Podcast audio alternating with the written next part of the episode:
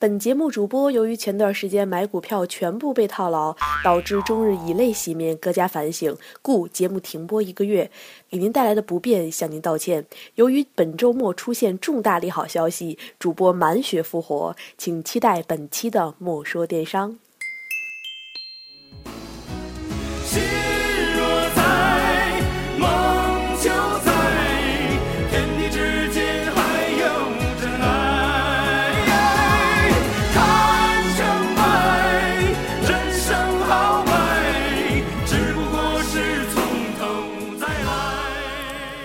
嗨，你们还好吗？哈 哈本期问好啊，是主要问大家股票还好吗？财产还在不在啊？哈哈。那其实自从莫爷更新完上一期节目哈，股票就如洪水一般急转直下，天天跌是吧？跌的很多小伙伴连棺材本都赔没了，每天都抄底，每天都抄在地板上，然后第二天毫无挣扎的就就啪掉到地狱里哈。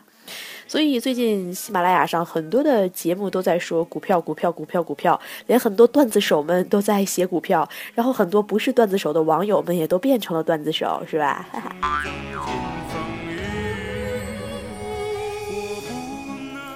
本期的节目我们倒是跟股票没有太大关系。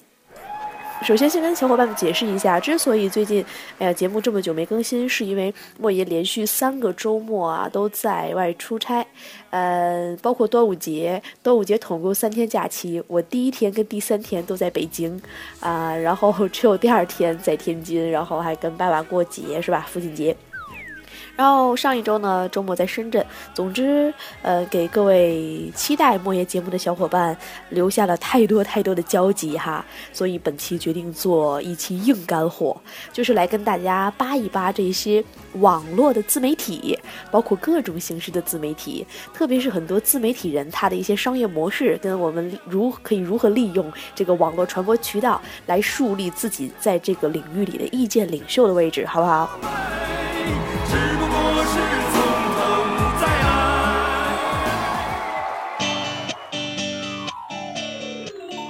为什么会以股票开场哈？因为虽然最近股票大跌，哎，莫言也被套得很惨，但是呢，本期节目其实要推荐一位特别特别牛的炒股大师，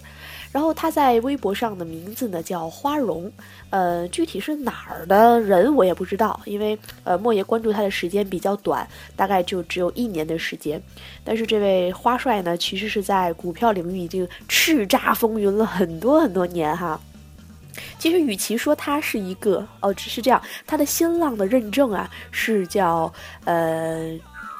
职业操盘手、新浪财经什么什么经济学专家，反正与其这样来定义哈，莫言一直在看他的微博，基本上每天看好多遍。莫言宁愿把他定义成为一个自媒体人。呃，其实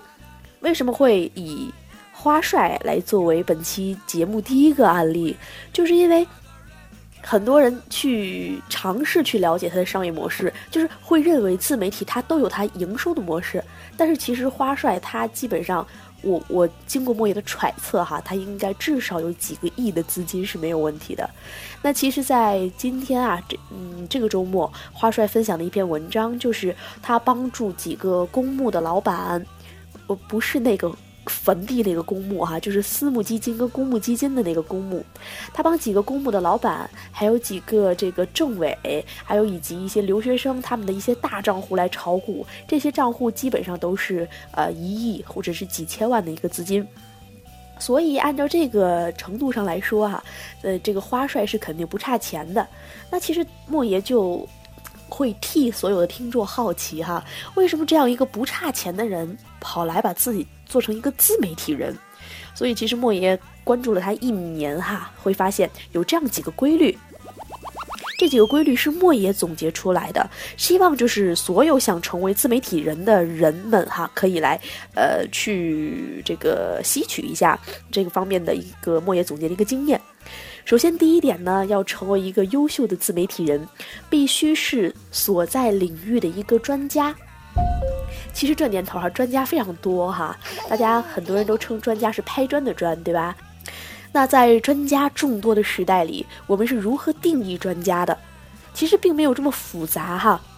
一个人在一个行业待够五年，其实就应该成为这样一个领域的专家。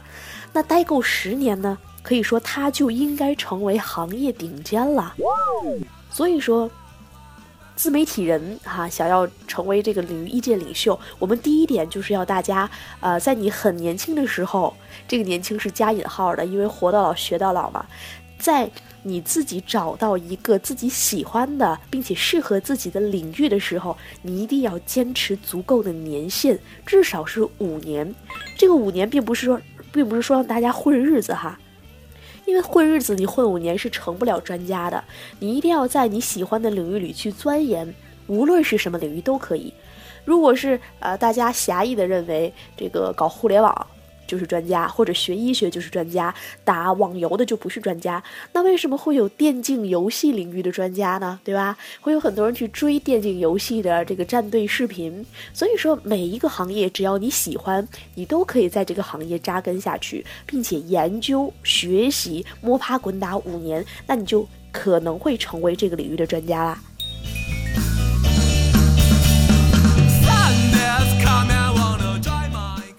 那要想成为优秀的自媒体的第二点呢，就是你要有一个固定的模式给到你所有的订阅用户或者是你的粉丝。比如说这一点，莫言做的就非常差哈，莫言一直。就是觉得自己应该是每周日更新，但是我基本上都是每周日晚上，然后才有时间去写内容、去录节目，然后去做后期，然后这样凄厉康昌的都弄完了之后，就要到凌晨。然后平时呢，我每天晚上下班会很晚，基本上到家呢也就十点半左右了。这样一期呢，基本上是录不完的，然后导致我的很多灵感就就丧失掉了。所以说，其实莫言最近。也有在准备，看看能不能做几期的备播，在我空闲的时候，这样的话就会让大家有一个固定的听音频的一个周期，也算是能够对得起所有支持莫爷的一个听众朋友们哈。那其实花帅在这一点上呢就做得非常好，他原先哈是每天下午收盘的时候都会更新一篇他今天的一个呃这个这个持仓和操盘的记录，主要有四个板块。第一个板块呢，是他今天购买的新仓，如果没有，他就会写空缺。然后第二个板块呢，是他对大盘的一个感觉，就是今天的大盘是，比如说非常强势，明天我可能怀疑，就是我我猜测哈，它应该是一个强军势衡的一个状况。那第三个板块呢，是他一个当前持仓的状况，他管这个自己定义为这个当前持仓记录。然后第四个板块呢，它叫股市加油站。这个股市加油站呢，就是说他每天会以一个比较隐晦的小段子来介绍一下今天股票的一个情况。然后花帅的这个微博哈，你一定要去用心去体会他说的这个话的意思。他不会把所有的事情都写在字面上，特别是他的股市加油站里面很多的小段子是非常有深意的。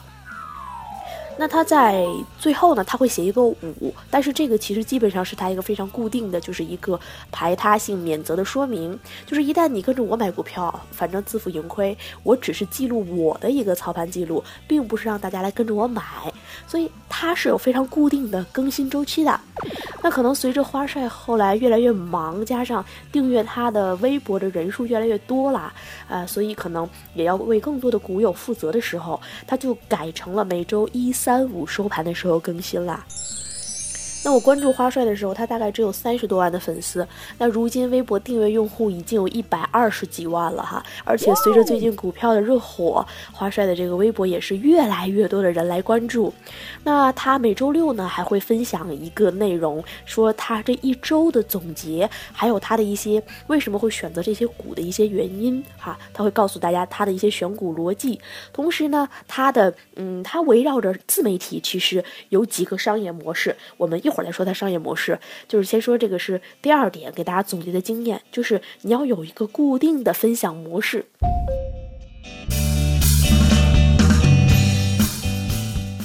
那第三点呢，其实也是非常重要的，但是它非常简单，就跟大家解解释清楚，就是你要坚持。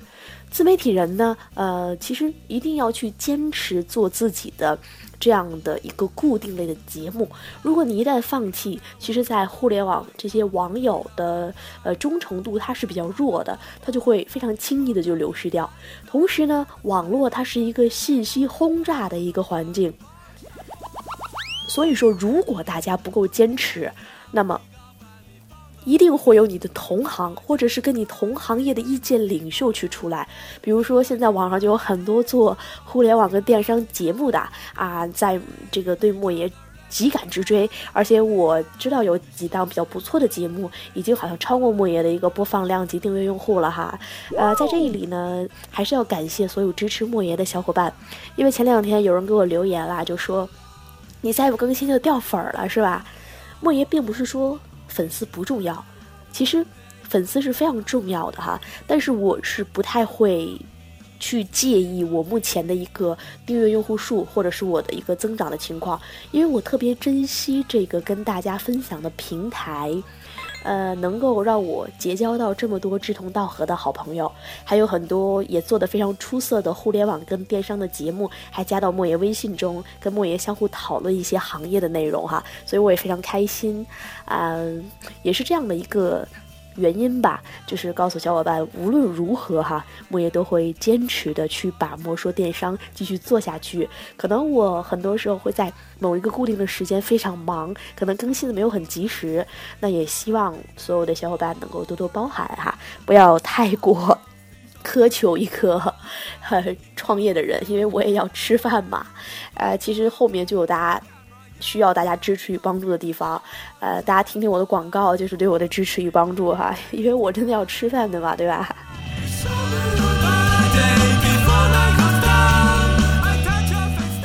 那刚刚说的就是坚持啦。那其实要做一个优秀的自媒体人的第四点也非常重要，就是呢，你要顶住所有人的谩骂。其实关于这一点呢，其实呃，莫言是狮子座。所以莫言基本上是不太能够接受别人的谩骂的哈。在一开始做电台的时候呢，就有很多小伙伴留言，然后每次有看到谩骂的时候，我就去拉黑掉他。然后我觉得就这些超无聊啊！你说你不喜欢听，你就不听，你就关掉嘛，对吧？你你用来骂我的时间，不觉得它是对你生命的一种浪费吗？哎，后来我就发现哈。我特别喜欢在喜马拉雅上听这个季连海老师讲历史，然后我觉得季老师是因为我原来是个史盲，而且 对历史一点兴趣都没有。然后听完了季连海老师讲呢，然后我就觉得我超受益的。但是我在他的节目评论下方，有一天就看到一个连我都觉得非常气愤的评论，就是说啊这种声音还有人收听，呃说话跟狗叫一样。然后我还特别气愤的去回复他，我就说佛印看人接佛，因中因为心中有佛。那苏东坡为什么看苏小妹是坨屎呢？然后呢，这个人居然还回复我，告诉我你心中有你妹哈。所以其实后来我看到这些老师，他们顶住了这么多谩骂，我就释怀了哈。所以。其实说到花帅的微博，我个人觉得我是非常受益的，因为他不光教你的是一种这个炒股的技巧，因为他的这本有一本书哈，开篇的序言就是告诉大家，这个他炒股的目的叫做呃这个赚钱、修身、呃交友、平天下，好像是这样这样八个字吧，就说的非常非常哦不对九个字哈，就是非常的宏伟。然后呢，我觉得他更多的时候教会人们很多理财、投资以及做人的道理，包括教给我们这样一些心态的调节。那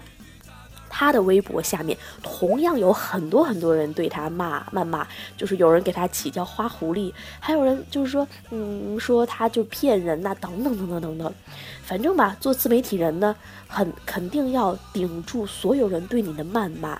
呃，无论你看到什么样负面的消息，就是坚持做好自己就好啦。那所以今天第一个案例呢，就是为大家介绍花荣哈。哦，对了，下面说一下这个花帅在自媒体领域的盈利模式，因为我相信花帅他根本就不差这点钱，是吧？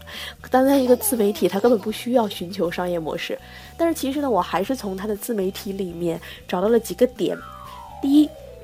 微博文章是支持打赏的功能的，对吧？反正花帅从来没有要求过打赏，但是我经常看到他文章的时候，我觉得虽然是人家不差这点钱，但是呢，咱们既然看了人家的文章嘛，一定要尊重原创，尊重作者的一个努力，所以一般我都会打赏。嗯，第二个呢，花荣有一个付费的炒股群，呃，我之前关注他的微博，大概可能群友是两百人吧，应该是 QQ 群，然后这个是付费的，而且呢，他是严格限制住了自己群内的好友数量。如果有人不喜欢、不开心离开了，或者是不吵了离开了，然后他才会增加新的名额。所以这也是一种通过自媒体引流到自己群的一个方式。第三，花帅他推出了好几本书，他有四大名著，叫这个百战成精。千炼成妖，还有什么操盘手一、操盘手二？据说哈，花帅最近正在写万修成魔哈，所以说这四大名著呢，他要求他的这个花家军必须要熟读这四大名著。莫爷其实也买了两本哈，呃，这个妖精两本书，然后正在仔细研读，也研读了多半年了哈，嗯。就是希望能够去了解到这个自媒体人的思想，所以呢，我就揣测着花帅他通过自媒体的盈利模式，就是微博文章、付费炒股群，以及对他想要推广的实物的一个引流的作用。那关于花帅，其实想说最后一点，就是说，嗯，并不是所有的自媒体人他做这一件事都要有他的商业模式的，其实更多的时候呢。就好像莫言做莫说电商一样，我除了放一些公司的广告，其实也没有太多的商业植入。很多人找莫说电商来去合作，去给特别是一些微商，会让我给他们打广告，其实我都没有去接的，因为我觉得我单纯做自媒体，就是想要通过分享我的观点，去找到很多与我志同道合的人。那其实花帅。特别是这些炒股的人，他们也希望获得更多的股友来跟自己探讨。啊，花帅目前微博有一百二十二万的订阅，啊，这还是前几天的数据。大家想。即便这一百二十多万的人里面，如果是有五个是顶尖的炒股高手，那他在交流的过程中就会越来越提升自己的水平，对吧？其实莫言也是在跟大家分享内容的过程中，不断的让我去努力的去研究电商最近发生了什么，不断的让我在讲述的过程中，把我可能现现学到别人刚刚分享给我的知识来夯实，所以这个就是自媒体它的一个魅力了。好啦，那今天就是结合了股票来说了一说花帅，哈哈，希望呃大家可以去关注他。当然我没收花帅一分钱广告费，人家炒股带着我赚点钱就好了嘛，对吧？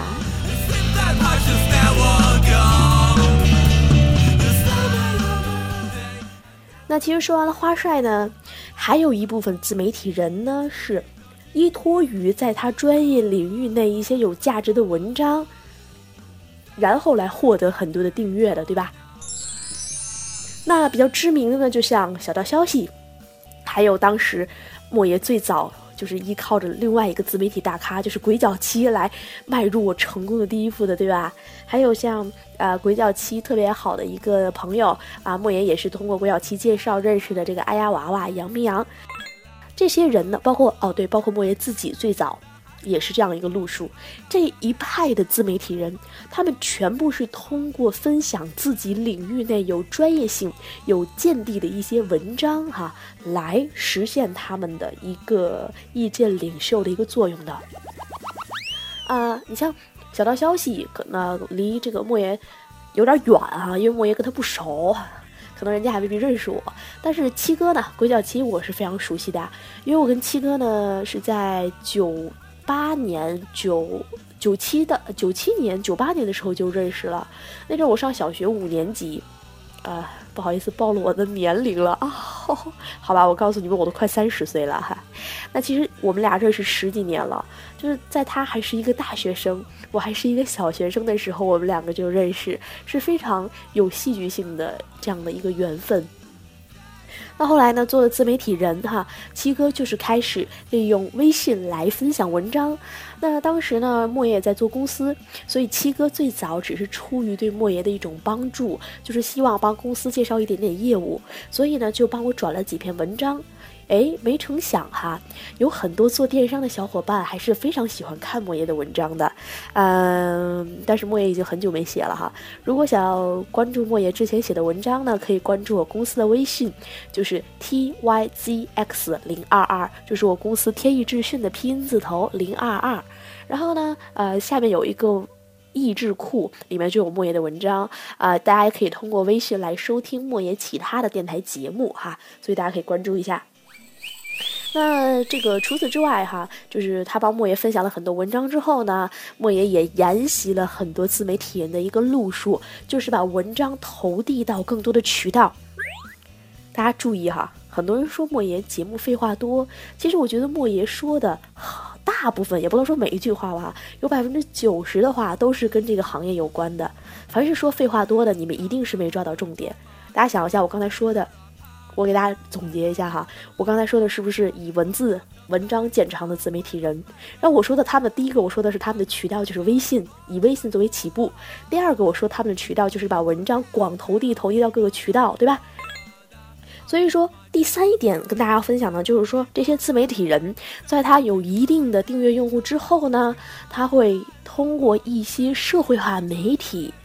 来去维护粉粉丝。当然呢，也有的这种以内容见长的自媒体人，他就是从社会化媒体起家的。比如说刚才莫言说的阿丫娃娃，他是从零六年开始就在天涯上。为一些女性的用户来解决情感的问题，比如说什么呃劝失恋的呀，什么逗小三儿的呀，等等，全部是女性关注的话题。包括他在微信上也符合刚才莫爷在第一个案例中的总结的几点，就是有一定的规律性，还有很多的互动性在上面。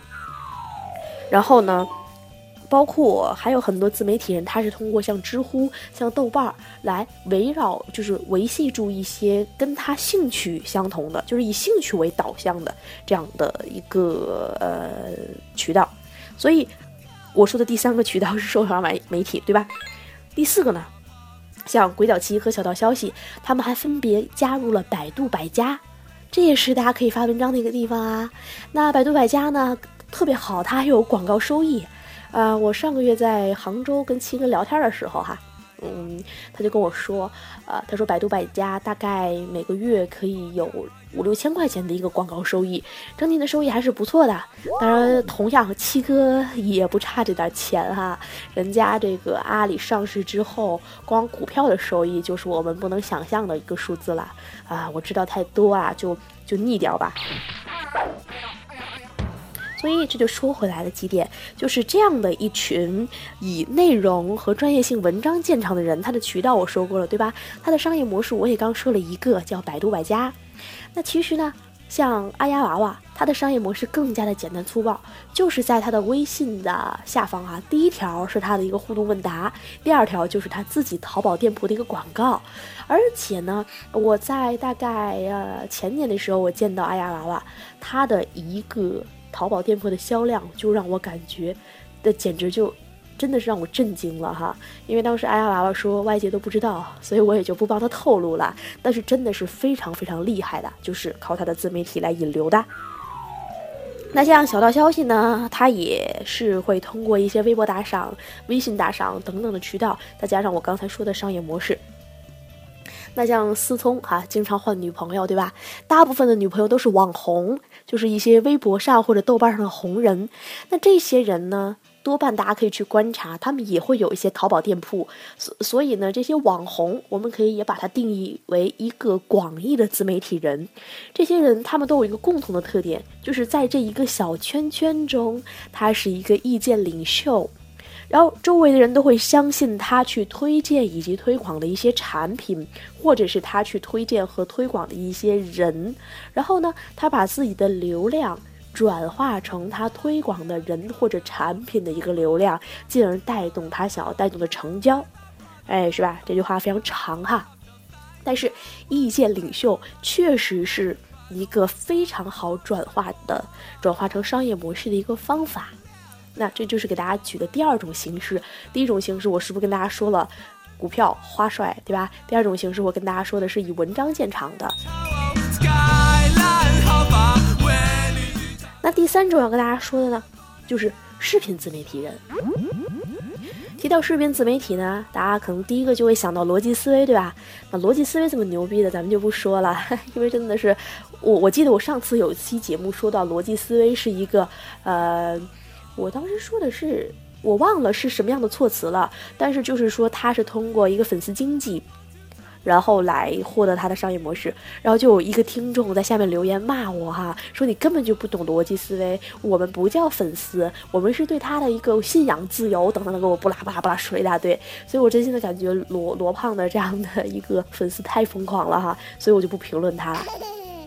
那其实很多小的视频自媒体人，我不知道大家知不知道。那其实莫言的一个朋友呢，他们是在北京做这个视频自媒体公司的。目前全网最火的红酒自媒体人，我不知道大家清不清楚，叫醉额娘。然后呢，醉额娘呢是，呃，然后呢，他们的账号叫企鹅吃喝指南。其中呢有两个子的品类，第一个叫醉鹅红酒日常，第二个叫南猫料理日常。那醉鹅娘呢就是来做红酒的。那其实呢，他们就是通过像优酷土豆、爱奇艺，然后乐视啊等等等等渠道啊，醉鹅娘应该是土豆独家的，反正就是通过这些视频渠道，然后来播放他们讲述的红酒的一些冷知识。比如说上一期他们做的内容是碰杯这件事是怎么来的。然后生生把一个视频自媒体拍成了惊悚的鬼片儿哈，就是通过这样的方式，让一些喜欢红酒、爱好红酒的人去发现，我靠，原来网上还有一个对红酒领域这么牛逼的人哈。然后就是通过这样的方式来传播，然后他们是怎么转化的呢？也非常有意思哈。就是这个醉额娘在做的过程中呢，他们也是不断的跟粉丝去互动和交流，然后就搜集了很多与大数据相关的内容。就是有很多的粉丝就开始问，你看红酒它其实是一个非常高大上的产物哈，那有没有一种两百块钱左右，哎，性价比高，而且我又能感到高逼格哈，非常高口感的这样一一些产品？他们就是通过这样的调研发现了这个市场，然后呢就开始跟他的粉丝去招募他的企鹅团会员。企鹅团会员呢就可以一次性交纳全年或者是半年的一个预付款，然后。最终的结果就是我也不知道有什么酒，但是我告诉你，你们提前交了我预付款之后呢，我会在每个月的固定的时间为你发出一瓶红葡萄酒和一瓶白葡萄酒，这两个分别的定价都是两百元。然后我会每个月去给这两款酒做背书，来告诉他如何品我推荐的这两款酒。同时呢，醉额娘呢是法国蓝带毕业的，她有她自己的背书。而且呢，他原先是某知名投资人的贴身助理，所以他有他自己固定的一个小圈子，就是这样天时地利人和的方式，然后能让醉额娘目前哈每月通过视频自媒体带来的成交额在两百万人民币左右，每个月两百万。而且呢，因为醉额娘是通过预付款的形式来把这些款收在手里的，所以说呢。人家现金流有了哈，拿来会员的预付款就有资格去，因为它的量是很大的，他就有资格去谈更多的酒商，而且他没有压款的这样的风险，哎也不存在库存，所以说这种形式呢，其实就让他在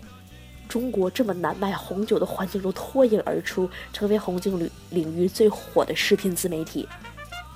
那有一个更加喜人的消息，就是 莫言也开始录制视频自媒体了，也是北京这家公司给制作的。那其实呢，现在已经拍完两期了，呃，在拍完第三期的时候呢，就要开始上到各个视频门户来播放了。那这档视频自媒体呢，是针对于呃大部分买家人群，因为之前呢，莫言发现有两期的莫说电商，一个是海淘教程，一个是这个双十一省钱大法，是。迄今为止播放量最高的，所以说呢，莫言觉得买家的市场其实是很大的。那这档视频自媒体的节目呢，也会针对买家，告诉他们如何识别像淘宝的真假好评啊，或者是如何识别一些假冒的化妆品啊，还有如何在电商领域找到省钱的产品啊，如何处理售后物流啊，等等等等的内容哈。也是啊，等到放的时候呢，希望大家能够点赞支持哈，增加播放量，哈哈，谢谢各位了哈，先提前谢。谢谢。那最后呢，还有那么一两分钟的时间，就要来跟大家说一下音频自媒体啦。音频自媒体呢，其实不老不老太想多介绍的，因为莫爷就是一个活生生的案例。要想知道音频自媒体所有的商业模式哈，大家可以听历期的莫说电商，目前已经更新了接近五十期啦。啊，我真的是蛮佩服自己了，感觉莫爷棒棒的。那其实呢，还可以大家还可以听一下上一期，我在讲到呃巨星陨落的时候，提到了一档节目叫潘吉接你学英语，大家也可以听一下。他就是通过视频自媒体的流量来给自己的线下的教育机构来引流。反正呢，总结这一期的节目哈。无论大家要在微博领域，还是要在写文章的这个领域，微信啊、百度百家，还是要在一些知乎啊、豆瓣啊、天涯这种社会上媒体，还是要在视频及音频上成为自媒体人，你都要找对自己的领域。同时呢，你要有一个很不错的内容作为导向，再有通过固定的节目形式以及不断的坚持，来把。你的基础用户获取到，然后再根据你的基础用户他们的一个需求，搜集大数据，然后再来延伸自己的商业模式。啊呀，我的神呐！其实本期莫言是一个非常高频率以及高语速的状况状态完成这期节目的哈，这终于是把所有要讲的内容都涉猎完了。呃，最后呢，打一条广告，就是莫爷在八月一号到二号会在上海呢，有两天全天哈，这个全天是指从早上到半夜的那种全天，两天一夜，基本上是这样定义的一个网络相关的一个课程。